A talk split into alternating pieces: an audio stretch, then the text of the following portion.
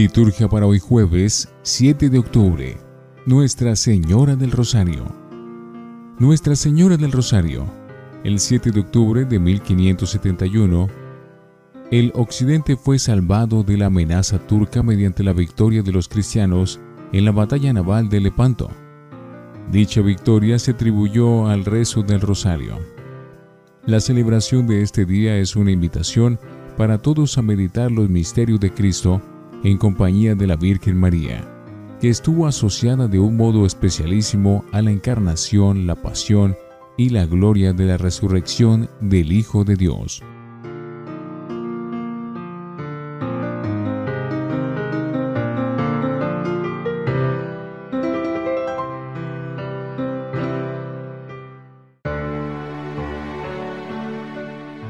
Antífona. Alégrate María llena de gracia, el Señor está contigo. Bendita tú eres entre todas las mujeres, y bendito es el fruto de tu vientre. Oremos. Derrama, Señor, tu gracia en nuestros corazones, para que quienes hemos conocido por el anuncio del ángel la encarnación de tu Hijo, lleguemos por su pasión y su cruz a la gloria de la resurrección. Por Jesucristo nuestro Señor. Primera lectura de la profecía de Malaquías, capítulo 3, versículos 13 al 20a. Sus discursos son arrogantes contra mí, oráculo del Señor. Ustedes objetan, ¿cómo es que hablamos arrogantemente? Porque dicen, no vale la pena servir al Señor. ¿Qué sacamos con guardar sus mandamientos? ¿Para qué andamos enlutados en presencia del Señor? de los ejércitos? Al contrario, nos parecen dichosos los malvados, a los impíos les va bien, tientan a Dios y quedan impunes. Entonces los hombres religiosos hablaron entre sí. El Señor atendió y los escuchó.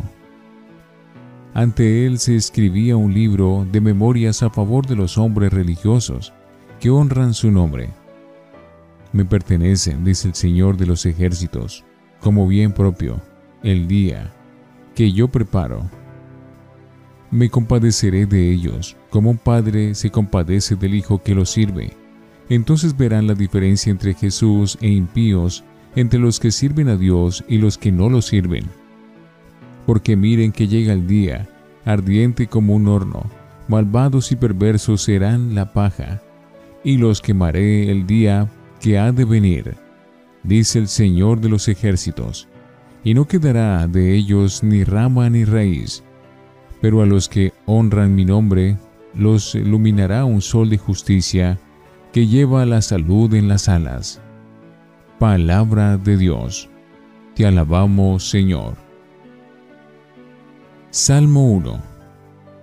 Dichoso el hombre que ha puesto su confianza en el Señor Dichoso el hombre que no sigue el consejo de los impíos, ni entra por la senda de los pecadores, ni se sienta en la reunión de los cínicos, sino que su gozo es la ley del Señor, y medita su ley día y noche. Dichoso el hombre que ha puesto su confianza en el Señor.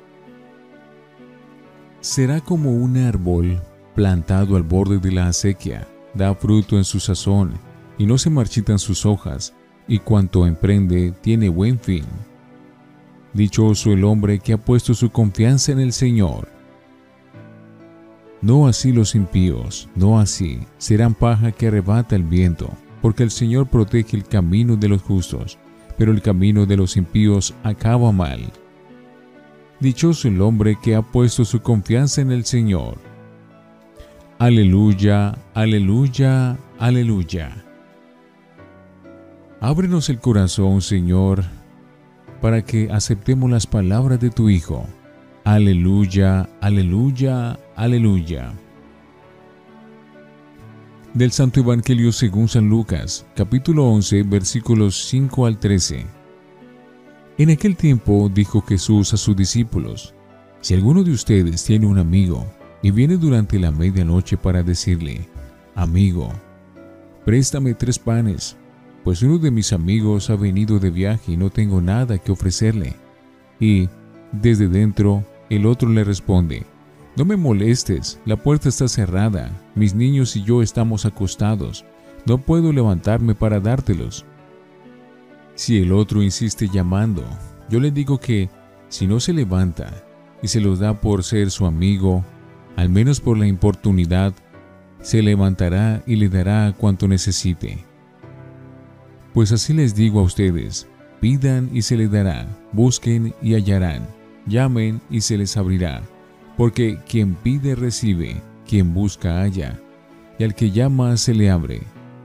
¿Qué padre entre ustedes, cuando el hijo le pide pan, le dará una piedra? ¿O si le pide un pez, le dará una serpiente? ¿O si le pide un huevo, le dará un escorpión? Si ustedes, pues, que son malos, saben dar cosas buenas a sus hijos, cuánto más su Padre Celestial dará el Espíritu Santo a los que se lo piden. Palabra del Señor. Gloria a ti, Señor Jesús. Oremos. Te pedimos, Señor, por la ofrenda de esos dones, que nos dispongamos de manera conveniente y que de tal manera celebremos los misterios de tu unigénito que seamos dignos de alcanzar tus promesas. Por Jesucristo nuestro Señor. Antífona. Concebirás en tu vientre y darás a luz un hijo, y le pondrás por nombre Jesús. Oración después de la comunión. Te pedimos, Señor Dios nuestro, que quienes anunciamos en este sacramento la muerte y la resurrección de tu Hijo, hechos consorte de tu pasión, podamos ser partícipes también de la consolación y de la gloria. Por Jesucristo nuestro Señor. Lección Divina. Oremos. Dios Padre, en nombre de Cristo y en unión con Él, te suplicamos. Danos tu Espíritu, que es tu don por excelencia. Danos lo mejor de ti mismo, tu amor y tu reino y en la libertad de tu espíritu haznos desear lo que tú quieres y hacer lo que tú deseas. Amén. Lectura. Miren que llega el día ardiente como un horno. Como en Job, aquí resuena la duda. No vale la pena servir al Señor. ¿Qué sacamos con guardar sus mandamientos? Los justos no parecen recibir ningún premio, mientras que los malos prosperan. ¿Vale la pena ser buenos? Seguramente se sitúa este escrito en el tiempo después de la vuelta del destierro, cuando ya han reconstruido el templo, pero las cosas no parece que mejoren mucho, y cunde el desánimo. Pidan y se les dará. Lucas 11, 5 al 13. Siguiendo con su enseñanza sobre la oración, Hoy nos propone Jesús dos pequeños apólogos tomados de la vida familiar, el del amigo impertinente y el del padre que escucha las peticiones de su hijo. En los dos nos asegura que Dios atenderá nuestra oración. Se dedicaban a la oración junto con María, la Madre de Jesús. La oración constituye un legado que dejó Jesús a la primera generación de discípulos que imitaron esta práctica. En el libro de los Hechos se testifica que después de la ascensión del resucitado, los once regresan a Jerusalén junto con algunas mujeres y María, la madre de Jesús. Sobresalen por la perseverancia y la unanimidad en la oración. Concebirás en tu vientre y darás a luz un hijo. El pasaje de la Anunciación, por su parte, pone de relieve que María es elegida para ser madre del Salvador. Aquí se percibe que ella era una mujer orante, ya que la voluntad del Padre se nota clara, en que mantiene una actitud de escucha y la voz de Dios y a cuyo sonido obedece. De ahí que María asumiera una doble actitud. Primera, hágase en mí según tu palabra y más tarde conservaba todo esto en su corazón. La Iglesia valora la oración desde los inicios, cuyo mejor modelo de esta práctica está en María. Hoy la honramos con la memoria de Nuestra Señora del Rosario y acudimos a ella por medio del rezo del Rosario.